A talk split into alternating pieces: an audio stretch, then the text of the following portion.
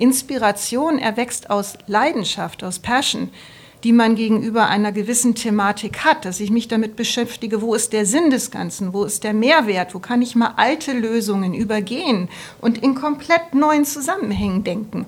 Und dazu brauche ich meine Emotionen. Das ist ein ganz wesentlicher wirtschaftlicher Treiber. Hm. Und da denke ich auch, dass zum Beispiel mittelständische Unternehmen ganz viel zu bieten haben, weil die oft noch ganz nah an ihrem Gründungszweck dran sind. Mhm. Es gibt ja so Studien, wie alt Unternehmen werden. Und da ist Deutschland als Land zusammen mit Japan relativ weit vorn bei den ganz alten Unternehmen. Und bei Deutschland liegt es zum Beispiel eben daran, dass wir viele Familienunternehmen haben, mhm. die mit einer gewissen Leidenschaft und Glauben ans Produkt geführt werden. Und da sieht man halt, wie wichtig das ist.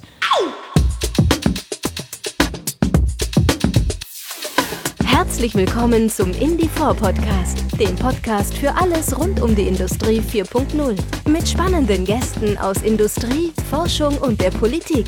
Präsentiert von Tim Mittelstädt und Marius Roth. Produziert von der Tech-Agentur Invendo und dem Virtual Reality Studio Tim Mersive.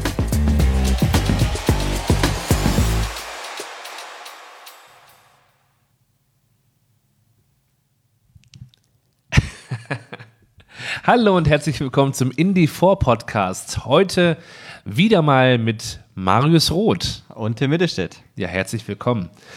Ähm, wir haben mit Frau Dr. Sabine Nikolaus gesprochen. Sie ist Consultant und war auch früher Bloggerin bei Rico tätig, äh, viele Positionen gehabt und beschäftigt sich bei der Industrie 4.0 insbesondere mit dem menschlichen Part.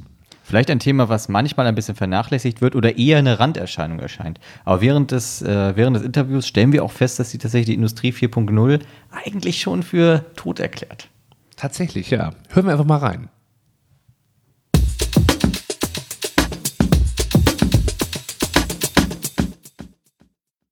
Dr. Sabine Nikolaus, Sie sind ja Consultant. Mhm. Ähm, waren Sie auch schon mal in einem Podcast? Nein, noch nie. Hören Sie den Podcast selber? Ja, natürlich. Was oh, hören was Sie denn so? so Feines? Oh, Fest und flauschig. zum Beispiel Deutschlandfunk, da gibt es ja diverse ja. Dinge oh, über Vermittlung gut. von Mathematik, ja. Naturwissenschaften, Digitalisierung, aktuelle ja. Themen, aber auch Philosophen, also sehr breit gemischt. Ja, schön. Also Deutschlandfunk, der Tag ist ja immer äh, sehr schön, wenn man es mal ein bisschen ausführlicher haben möchte. Ja, es gibt genau. ja zum Beispiel auch, immer noch kurz so die Rundfahrt dieses Podcast ähm, geschehen. Äh, von Zeit zum Beispiel gibt es ja auch diesen täglichen Was Jetzt Podcast. Also zehn Minuten ist da so die, so die schwächere Version davon ist, aber da ist tatsächlich der Tag ja von Deutschlandfunk äh, dann nochmal ganz spannend auf ja. jeden Fall. Ich suche mir da immer die längeren aus, weil hm. ja. die Zeit zum Joggen. Ah, ja, genau. Das ist, und das intensiv das hören ohne weitere Außenreihen. Wie lange laufen Sie denn immer? So Sonst? ungefähr eine Stunde. Oh, oh das kriegen wir jetzt. Ich hätte jetzt, ich, ich hätte jetzt gedacht, wir, wir ähm, ähm, strecken die Folge so, dass es genau passt, sozusagen auf, aber eine Stunde kriegen wir leider nee. nicht hin. Wir haben ja auch immer so unsere Chance. Wir haben ja auch dann müssen mehrere wir, Podcasts von Indie für null und die höre ich mir dann alle an. Genau, zwei oder drei und dann aber haben wir Stunde, die Joggingstrecke. Eine Stunde können wir beide eh nicht laufen. Nee, also laufen kann ich so lange auch nicht auf jeden Fall. ich laufe Schwimmen nicht geht. so schnell. Das, was ich laufe, das sind für Sie wahrscheinlich große Schritte. Ja. Ja, so soll man es ja eigentlich auch machen, auf Ausdauer, das Ganze, ja. Aber was machen Sie denn sonst äh, neben dem Laufen? Was machen Sie denn sonst im Leben? Ich bin so ein bisschen Hans Dampf in allen Gassen. Also als erstes bin ich in einem Unternehmen mhm. ähm, in der Personalentwicklung. Das mache ich vormittags. Am Wochenende und abends unterrichte ich an einer privaten Fachhochschule und ja, zwar und strategisches Management, Digitalisierung. Welche denn? Kann man ruhig sagen, hier alles, hier ist alles frei. Okay, beim FOM bin ich, beim FOM. Ah, beim FOM, okay. Ja, das mhm. ist sehr, sehr spannend und hilft mir auch wieder so für meinen Vormittagsjob. Mhm. Ähm, lange Zeit war ich auch Bloggerin. Ja. Im Kontext Vereinbarkeit, Familie und Beruf. Okay. Das hat auch sehr viel Spaß gemacht. Wie ist der Blog? Äh, Management. Ich habe ihn aber derzeit wieder offline genommen, weil das Thema Ach, schade, mit ja. größeren Kindern war das irgendwann für mich durch. Ja. Und da habe ich mir gedacht, da sollen die übernehmen, die tatsächlich noch im Thema stehen. Das muss mhm. authentisch sein, damit ja. Frauen Frauen helfen können. Mhm. So, und dann habe ich dafür auch Kolumnen geschrieben und ich zeichne noch Cartoons. Mhm. Oh. Bin also bildnerisch, zeichnerisch tätig und nutze das auch für meine Arbeit. Ich war bei meiner Arbeit lange Zeit europäische Betriebsratsvorsitzende. Mhm. Und ich habe in der Tätigkeit festgestellt, dass es ganz wichtig ist, dass man Themen auch manchmal emotionalisiert, damit sie tatsächlich ankommen. Also mhm. so Zahlen, Daten, Fakten, wir werden immer so zugeschüttet damit. Mhm. das bleibt nicht hängen. Und was hängen bleibt, sind tatsächlich so Bilder. Und dann ja. habe ich manchmal auch angefangen, zum Beispiel, wenn der Betriebsrat mit der europäischen Geschäftsleitung Themen zu besprechen hatte, dass ich dazu Cartoons oder Comics mm. gezeichnet habe. War das noch vor der Zeit, wo man bei diesen Events oder Vorträgen, wie heißt es nochmal? Sketchnote-Taking. Genau, Sketchnote-Taking. Ja, und ich mache ja. auch kein Sketchnote-Taking, sondern das, was ich dann gemacht habe, ist tatsächlich lange Vorarbeit. Also mhm. Mitarbeiter, auch Führungskräfte interviewen. Mhm. Und das dann in Cartoons bringt man das ja auf die Essentialien, auf die Essentialien zu, brücken, zu bringen und in wenigen Bildern darzustellen, was tatsächlich so die wichtigsten Themen für die Mitarbeiter sind. Und das eben nicht rational, sondern fühlbar darzustellen. Wir haben persönlich immer so manchmal das, das äh, Problem, dieses, dieses Wort Industrie 4.0 mhm. zu definieren, mhm. äh, weil es irgendwie echt sehr viele verschiedene Definitionen gibt und jeder sieht es ein bisschen anders. Wie würden Sie das in einem Cartoon zeichnen? Industrie 4.0 würde ich tatsächlich über Robotik in der Produktion zeichnen. Ähm, da gibt es auch ganz spannende Videos nebenbei dazu, wenn man mal Charlie Chaplin Modern Times mmh, gegenüberstellt. Neben aktuell, einer, ja. Es gibt in YouTube einige Videos von so Industrie 4.0 Unternehmen, mhm. ein Industrieunternehmen zum Beispiel, das allein über Robotik äh, funktioniert und da laufen noch zwei oder drei Menschen rum. Tesla also, wahrscheinlich, meinen Sie? Oder nee, noch andere das war, noch, das war ein kleines mittelständisches Unternehmen. Ich suche gerade nach dem Namen und komme jetzt natürlich in dieser Situation nicht darauf. Ja, schneiden wir rein. es gibt ja aber auch viele Beispiele. Und ja. Das ist eigentlich ein klassisches Bild für Industrie 4.0 und ich finde eigentlich, dass Industrie 4.0 ein sehr reduzierter Begriff ist. Mhm. Der gaukelt unseren Unternehmen und den Mitarbeitern vor, dass es ausreicht, die Produktion zu digitalisieren und dann bin ich ein digitales Unternehmen. Also das Fax abschaffen, E-Mails schreiben und fertig. Nee, Produktion, Herstellung von Gütern, Aha. das über Robotik zu machen und dann bin ich fertig und meinetwegen dann auch E-Mail einführen oder gewisse ERP-Systeme und dann bin ich fertig. Aber das ist gar nicht das, was Digitalisierung letzten Endes in Zukunft ist. Ich halte Industrie für null für so ein Vergangenheitsthema. Das hält uns im industriellen Zeitalter fest, im Produktionszeitalter. Hm. Aber wir wechseln jetzt in das, digitale, in das digitale Zeitalter. Es geht jetzt um Daten und es geht auch jungen Menschen nicht mehr unbedingt um Besitz oder auch mir, ich bin jetzt nur 50 mhm. plus, aber auch mir geht es nicht mehr unbedingt um Besitz. Ich leihe mir Filme aus, ich leihe mir Bücher aus, ich besorge Secondhand-Kleidung übers Internet und kaufe nicht mehr neue und verkaufe die Sachen dann auch wieder. Ich trenne mich vielleicht davon Sachen.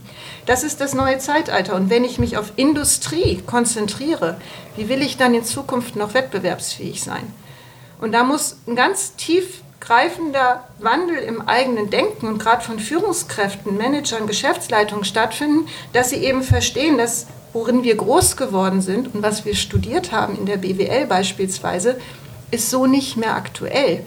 Daten werden wichtig, Netzwerke werden wichtig. Smart Factory at Home kann jederzeit geschehen. Wenn hm. sich jeder einen 3D-Drucker hinstellt, dann lief ich nur, liefere ich nur noch Datensätze, aber keine Produkte mehr. Und dann steht meine Industrie für null irgendwann still. Hm.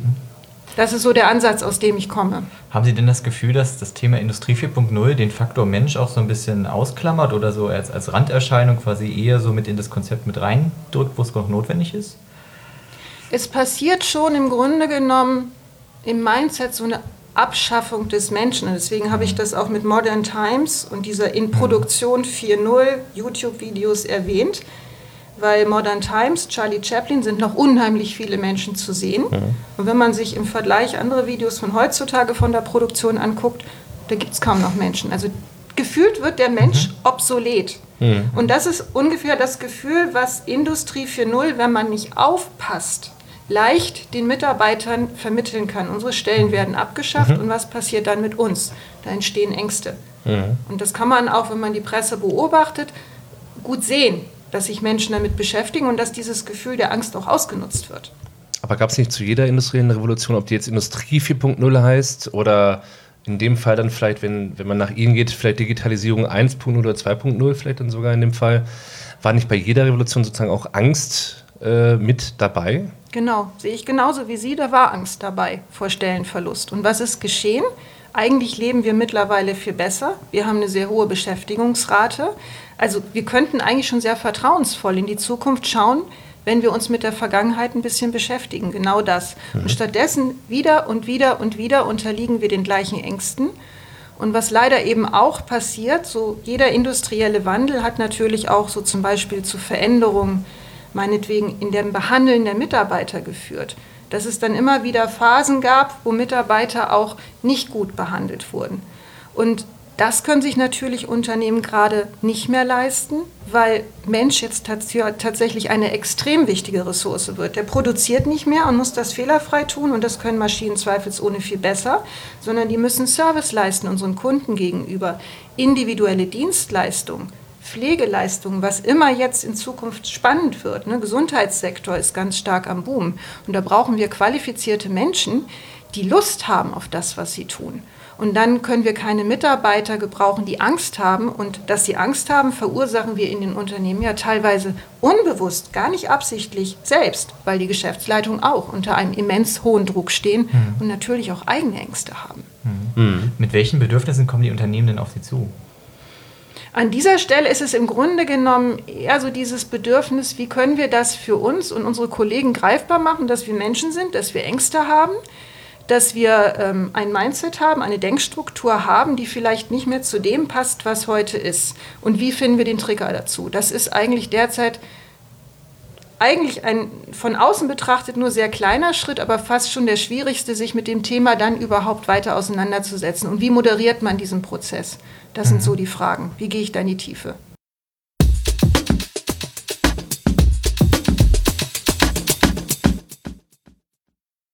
Und nun noch ein kleiner Werbeblock. Heute nochmal in eigener Sache. In Zukunft kann dann auch eure Werbung hier erscheinen oder wir sprechen auch eure Werbung hierfür ein. Wenn ihr daran Interesse habt, dass hier euer äh, Unternehmen auch repräsentiert wird oder ihr eine Folge sponsern wollt, dann wendet euch doch gerne einfach an Tim oder an mich. Die Kontaktdaten dafür findet ihr in den Show Notes. Das heißt also in der Beschreibung des Podcasts. Genau. Wir haben beide unsere Unternehmen mitgebracht, diesmal für diesen schönen Werbeblock. Ich würde dir erstmal den Vortritt lassen, Marius. Dankeschön.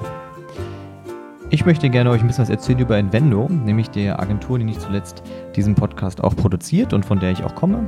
Wir sind eine Tech-Agentur aus Hannover und wir entwickeln und konzipieren innovative Websites, Apps und Software, die immer auf dem aktuellsten Stand der Technik ist und auch nicht zuletzt der Benutzerführung inklusive ähm, weiteren Dienstleistungen drumherum, wie zum Beispiel ein sehr äh, effizientes und datenschutzgerechtes Hosting. Zudem bieten wir Consulting im Bereich Datenschutz und Online-Recht an. Das ist gerade auch für zum Beispiel E-Commerce-Unternehmen wichtig und äh, bieten darüber hinaus auch unsere eigene E-Commerce-Software an. Die heißt Winst und ist für größere Online-Shops gedacht. Wir haben auch gerade unsere eigene Website aktualisiert, invendo.de. Schaut doch gerne mal vorbei.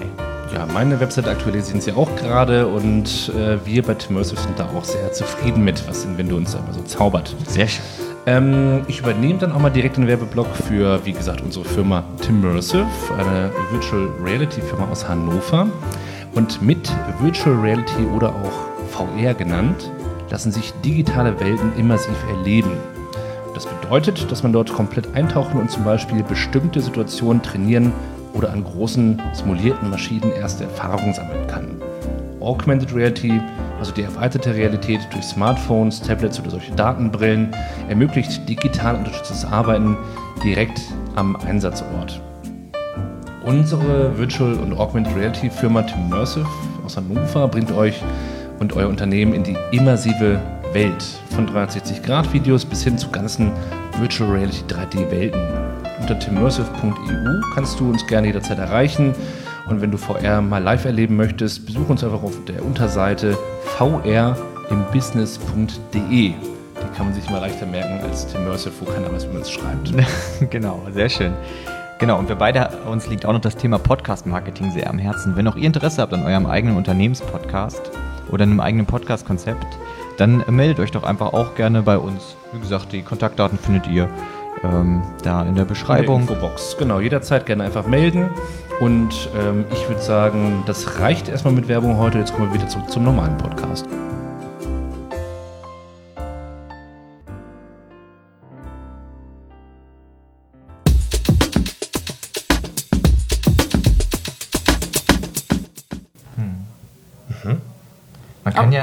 Nicht ganz konkret benennen, wie sich die Industrie 4.0 auswirken wird auf die Mitarbeiter. Mhm. Ähm, wie denken Sie denn, wird es, wird es stattfinden? Ist es tatsächlich so drastisch, wie, äh, wie es jetzt größtenteils prophezeit wird, dass die Fabriken tatsächlich menschenleer werden? Oder wie stellt sich das dar? Ich glaube, das ist ein allmählicher Shift, dass tatsächlich gewisse Tätigkeiten obsolet werden und sich diese Mitarbeiter entweder extern neue Stellen suchen, suchen müssen oder in den Unternehmen, je mehr wir diesen Fachkräftemangel, den demografischen Wandel spüren, gezielt in den Unternehmen in neue Stellen hineinentwickelt werden. Und vielleicht auch global, dass es immer selbstverständlicher werden wird, dass man, egal in welcher Position man sich befindet, auch mal eine Auslandsstation Mhm. einbezieht. Wir haben tatsächlich heute ja schon viele Betrachtungen Industrie 4.0 gehört, aber Mhm. eigentlich bisher noch keine so emotionale. Mhm, das stimmt, nee, das haben wir bisher noch nicht. Die waren alle sehr technikgetrieben tatsächlich auch. Äh, Es ging viel auch immer um äh, Mitarbeitende und äh, dass man sie weiterbilden oder umschulen muss oder mitnehmen muss, sozusagen auch ältere Mitarbeiter, dass man sie unterstützen muss.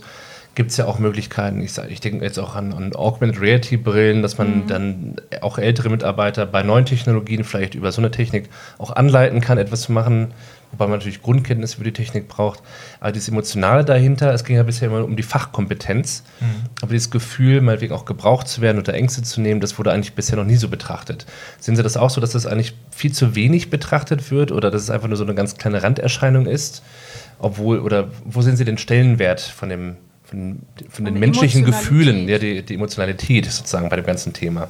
Ich finde die ganz, ganz wichtig, diese Emotionalität. Und wenn man sich mal in der Wirtschaft umguckt, wenn man so diese neuen Start-ups nimmt, die groß geworden sind, Amazon oder zum Beispiel auch Apple ist da so ein Begriff dafür, die sind ja letzten Endes hoch emotional. Diejenigen, die das gegründet haben und das Gründerteam, und das ist ja noch nicht lange her, die sind da mit einem Feuereifer und einer Überzeugung dabei gewesen und das hat ihnen zu neuen Ideen, zu Inspiration, zu Kreativität erst einmal und dann zu Innovation geholfen. Und ähm, ich halte das für wichtig, dass das in Zukunft geschieht, dass die Menschen wieder kreativ und innovativ sein können. Das ist ja auch allenthalben in der Diskussion zu spüren. Und ähm, das kann ich nicht über Zahlen, Daten, Fakten erreichen. Das merke ich selber eben durch meine eben teilweise künstlerische Tätigkeit. Inspiration erwächst aus Leidenschaft, aus Passion die man gegenüber einer gewissen Thematik hat, dass ich mich damit beschäftige, wo ist der Sinn des Ganzen, wo ist der Mehrwert, wo kann ich mal alte Lösungen übergehen und in komplett neuen Zusammenhängen denken. Und dazu brauche ich meine Emotionen. Das ist ein ganz wesentlicher wirtschaftlicher Treiber. Und da denke ich auch, dass zum Beispiel mittelständische Unternehmen ganz viel zu bieten haben, weil die oft noch ganz nah an ihrem Gründungszweck dran sind. Es gibt ja so Studien, wie alt Unternehmen werden. Und da ist Deutschland als Land zusammen mit Japan relativ weit vorn bei den ganz alten Unternehmen. Und bei Deutschland liegt es zum Beispiel eben daran, dass wir viele Familienunternehmen haben, die mit einer gewissen Leidenschaft und Glauben ans Produkt geführt werden. Und da sieht man halt, wie wichtig das ist, dass man das, was man tut, auch fühlt und nicht nur verwaltet oder managt. Und das ist ja auch eine Frage der Motivation, wenn man dann sozusagen diesen, diesen Sinn hintersieht oder diese, diese Vision des Unternehmens sieht, dann äh, fördert das natürlich auch eine gewisse intrinsische Motivation gegenüber einer extrinsischen.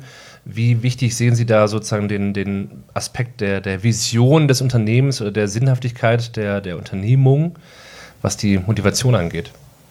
Die Vision des Unternehmens ist letzten Endes der Startpunkt für Motivation der Mitarbeiter und auch für die Strategien der Unternehmen. Und ähm, es gibt ja von Simon Sinek, das kann man sich in den TED Talks angucken, den Golden Circle, da sagt er, start with the why. Wenn ihr als Unternehmen erfolgreich sein wollt, dann fangt damit an, den Kunden zu erklären, warum es euch gibt, warum ihr wirklich ein Mehrwert seid. Wenn ihr innovative Produkte sucht, die euren Arbeitsprozessen helfen, die euch in die Zukunft schauen lassen, kauft unsere Produkte. Wenn ihr ein Auto sucht, das euch nachhaltig durch die Umwelt bringt, mit einem guten Gefühl, aber gleichzeitig sicher, kauft unsere Produkte, weil dafür stehen wir. Und dann erst kommt man zur Ausstattung, Ledersitze, Navigationssystem und was man mittlerweile alles haben kann. Automatische Scheibenwischer, Heckklappe geht von alleine auf. Pipapo. Aber das ist ja letzten Endes nicht das Kaufargument. Und dieses Start with the Why, das Why ist die Vision von Unternehmen. Warum gibt es uns? Das ist die Vision und die Mission ähm, zusammen. Also man muss im Grunde genommen hier auch nochmal differenzieren zwischen Mission, das ist eigentlich das Why, und die Vision, wie wollen wir das erreichen, wo wollen wir hin, um unsere Mission umzusetzen. Das misst man ja eigentlich insbesondere der Generation Z oder auch Generation Y bei, dass sie eigentlich dann äh, wirklich sich eine Arbeit suchen, die sinnstiftend Ja. ist, die sie selber sozusagen erfüllt.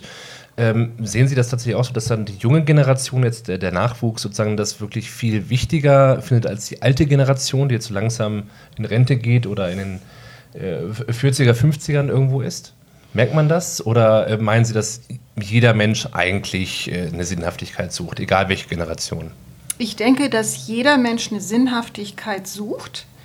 Ich denke aber auch, was so die junge Generation viel mehr beschäftigt als jetzt zum Beispiel mich, alte Frau, ist so die Geschichte Wandel in der Umwelt, ne? Klima, wie wird sich äh, Verschmutzung, wie wird sich das alles weiterentwickeln, weil die müssen damit leben, hm. viel länger als ich. Ich habe bald abgeschlossen, so blöd das klingen mag, aber ich bin dann irgendwie schon durch und liege in der Kiste und meine Kinder und Kindeskinder haben mit dem Problem zu kämpfen. Und deswegen denke ich, dass natürlich dann bei den Jüngeren die Sinnfrage viel stärker ist.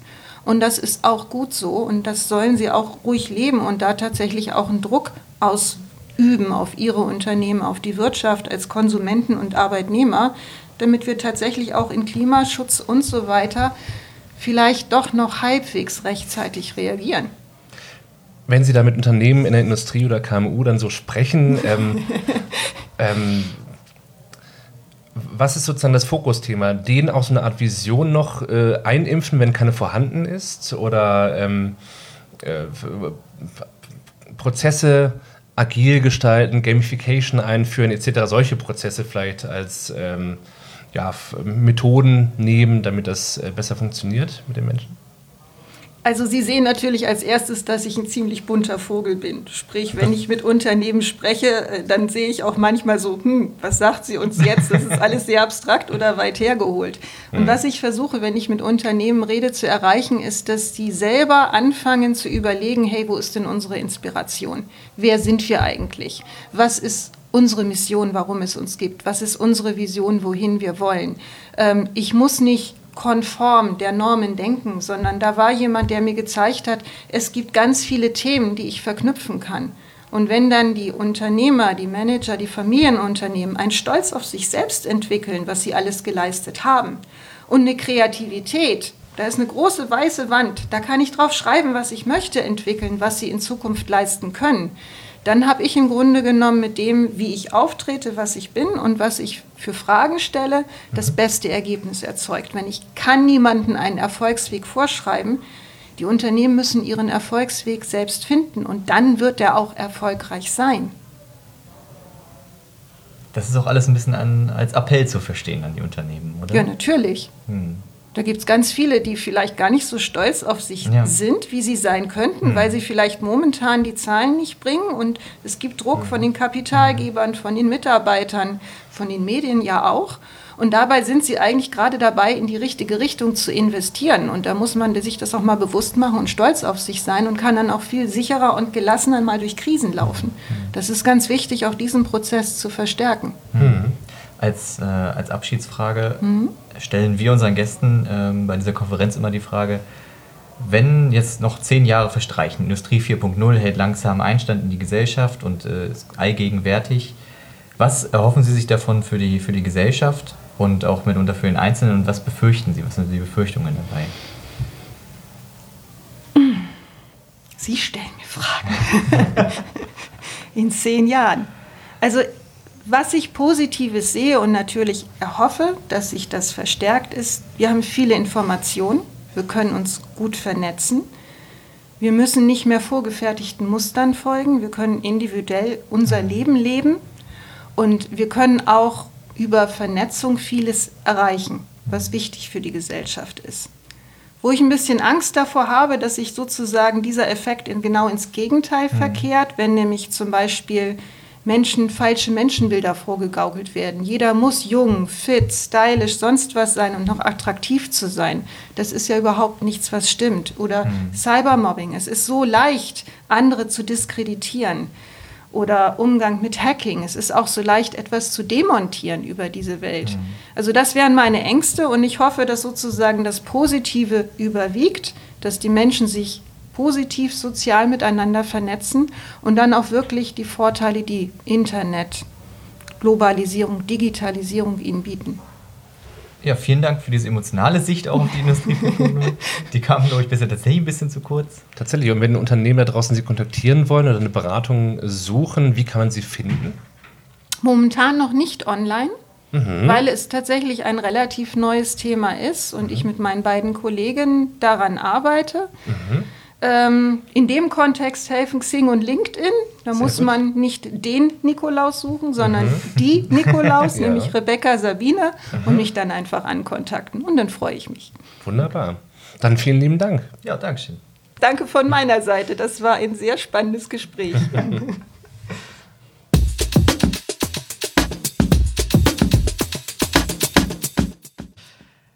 Das war Dr. Sabine Nikolaus mit dem kompletten Themenbereich Mensch Industrie 4.0, um den es ja letzten Endes dabei auch geht. Ähm, aber wen haben wir nächste Woche zu Gast? Nächste Woche haben wir zu Gast den Jörg Peine Paulsen. Der ist vom Verfassungsschutz und kümmert sich um das Thema Cybersecurity. Es wird ganz spannend. Wirtschaftsspionage, das Stichwort Social Engineering wird fallen. Ganz spannende Themen, wo auch der Mensch wieder auch im Mittelpunkt ist, weil der ist ja tatsächlich auch der, eines der größten Probleme bei der Cybersecurity. Und wenn ihr erfahren wollt, warum alle bedeutenden Mitglieder des Militärs und der Verwaltung und des Staates ein eigenes Facebook-Profil mmh, haben müssen, dann das, hört nächste Woche mal rein. Das wird der Jörg Peine Pause uns verraten. Bis dahin viel Erfolg, eine schöne Woche und bis zum nächsten Mal. Tschüss.